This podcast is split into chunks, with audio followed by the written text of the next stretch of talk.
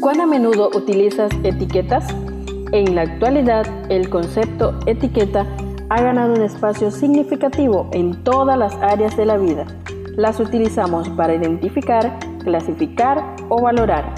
En este día compartimos Etiquetas para reflexionar de la autora Carolina Ramos.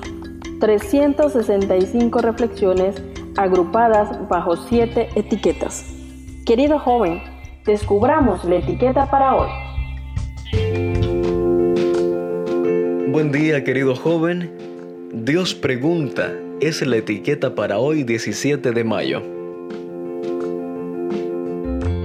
El libro de Job capítulo 38 verso 4 nos dice, ¿Dónde estabas tú cuando yo fundaba la tierra? Házmelo saber si tienes inteligencia. Compartimos con nuestros jóvenes en este día la reflexión titulada ¿Dónde estabas tú? Por la palabra de Jehová fueron hechos los cielos y todo el ejército de ellos por el aliento de su boca, porque Él dijo y fue hecho, Él mandó y existió. Así lo dice Salmos 33, versos 6 y 9. La Biblia, que comienza con el relato de la creación, nos habla de un Dios creador en más de una ocasión. En este debate magistral con Job, para el que hubo muy poca respuesta en realidad, Dios habla una y otra vez de los comienzos, de los orígenes y de cómo todo fue hecho por Él.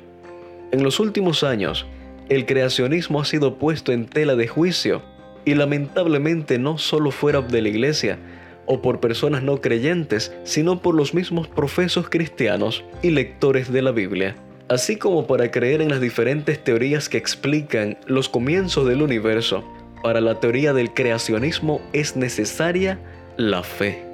Adán mismo tuvo que tener fe en que Dios había creado todo lo que rodeaba su hogar en el jardín del Edén. En Génesis se expone con claridad el origen de la raza humana y el relato divino está tan claramente narrado que no da lugar a conclusiones erróneas. Dios creó al hombre a su imagen. En esto no hay misterio, no existe fundamento alguno para la suposición de que el hombre llegó a existir mediante un lento proceso evolutivo de las formas más bajas de la vida animal o vegetal. Tales enseñanzas rebajan la obra sublime del Creador al nivel de las mezquinas y terrenales concepciones humanas.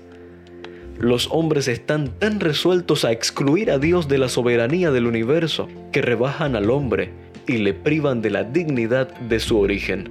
Así lo comenta Patriarcas y Profetas, la página 25. ¡Qué declaración tan hermosa! Entonces, querido joven, ¿acaso no será que nosotros también a veces queremos excluir a Dios de su soberanía? Numerosos artículos de rigor científico han sido publicados por cristianos y no cristianos para dar validez a algo que, en realidad, no necesita mayor defensa que la fe.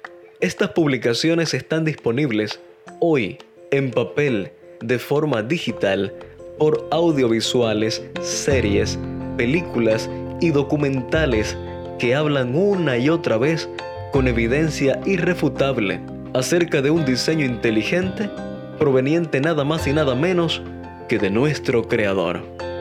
Aunque Adán fue formado del polvo, era el Hijo de Dios. Tú y yo también somos hijos de Dios y hoy tenemos el privilegio de predicar sobre su soberanía en el comienzo y hasta el final. Que tengas un excelente día. Gracias por acompañarnos en la lectura de hoy. Esperamos que esta etiqueta te motive a caminar cada día con Dios. Te esperamos en nuestro próximo programa.